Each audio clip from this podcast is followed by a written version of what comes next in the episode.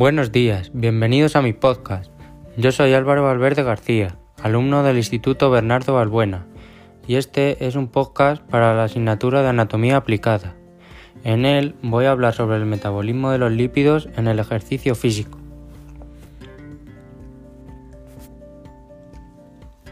¿Quieres saber cómo influye el ejercicio físico en el metabolismo de los lípidos?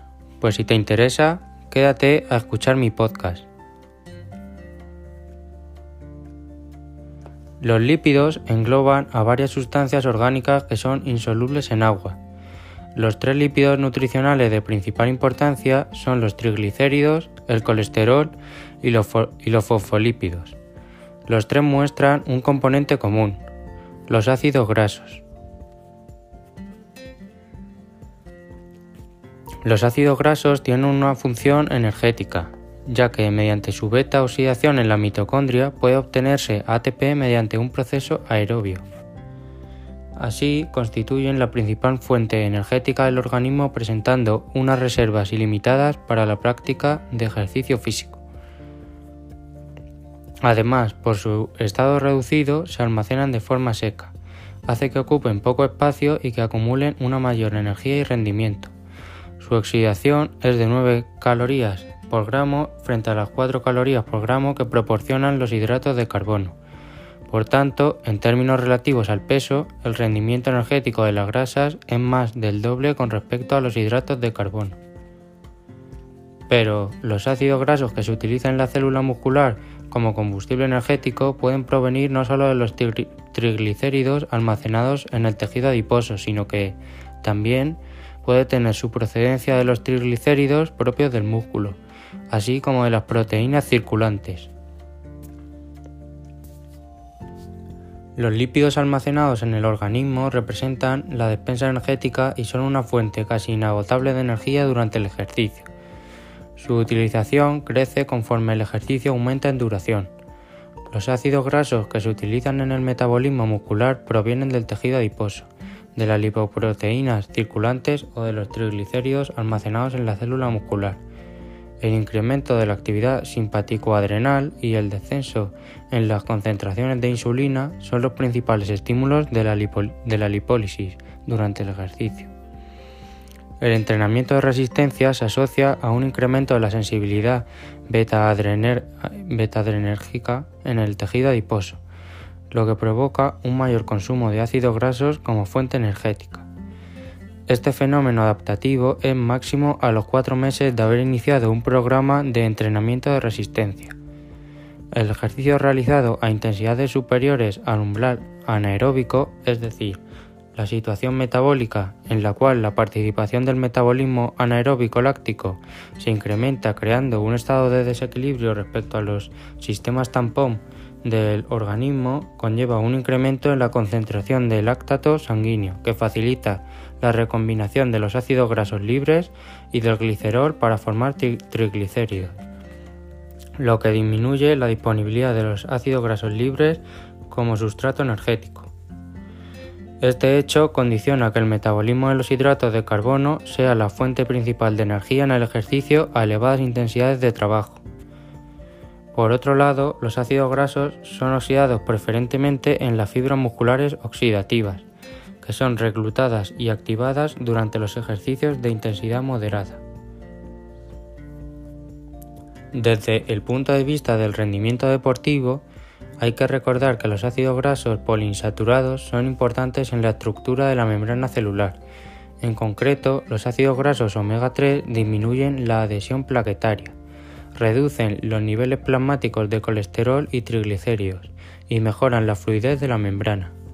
Dichos efectos podrían mejorar la captación muscular de oxígeno y nutrientes en el músculo esquelético, reduciendo la inflamación causada por la fatiga muscular y, finalmente, estimulando el metabolismo aeróbico.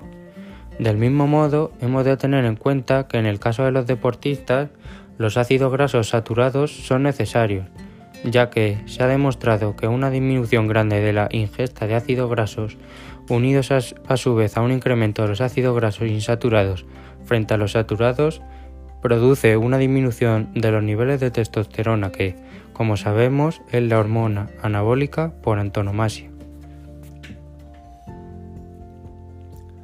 Los factores que van a influir a la hora de elegir la oxidación de las grasas como sustrato energético durante la práctica deportiva son los siguientes que os voy a contar. El primero, la intensidad del ejercicio. Los ácidos grasos constituyen el principal sustrato energético durante el reposo y las actividades de baja intensidad, perdiendo importancia como fuente energética a medida que aumenta la intensidad. Por tanto, se podría decir que a mayor intensidad, menor utilización de grasa como fuente energética. En parte debido a que el equivalente energético del oxígeno equivale a 4,7 calorías al oxidar la grasa por, las 5,05 calorías al oxidar los hidratos de carbono. De este modo, desde el reposo, a medida que aumenta la intensidad del ejercicio, aumenta la oxidación de, la grasa. Segundo, la duración del ejercicio.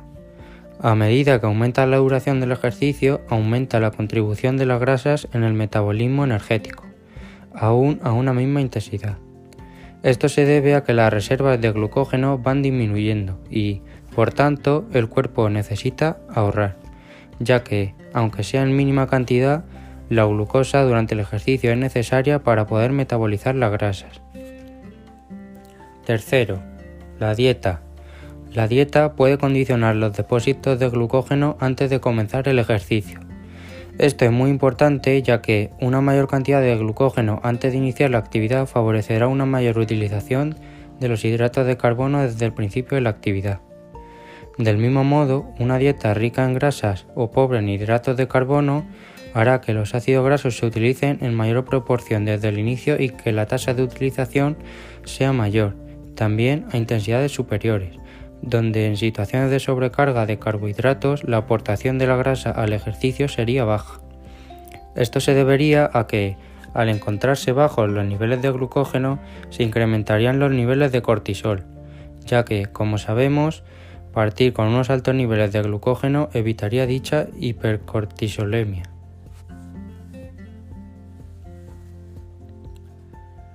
Por último, vamos a hablar de, los efectos del entrenamiento de resistencia sobre el metabolismo de los lípidos. El principal efecto del entrenamiento de resistencia sobre el metabolismo energético es una mayor utilización de las grasas con dicho fin. De este modo, atletas de resistencia altamente entrenados podrían aportar un 75% de la energía con procedencia de la grasa para correr a una intensidad del 70%. El entrenamiento aeróbico, si se acompaña de una dieta con un aporte suficiente de grasa, puede hacer que aumente de forma significativa el contenido de triglicéridos presentes en las fibras musculares. De igual modo, se presentará un incremento en el número de mitocondrias, densidad de mitocondrias y crestas mitocondriales. Bueno, esto ha sido todo. Espero que os haya gustado y, hayáis podido aprender cosas con este podcast. Os espero en el próximo.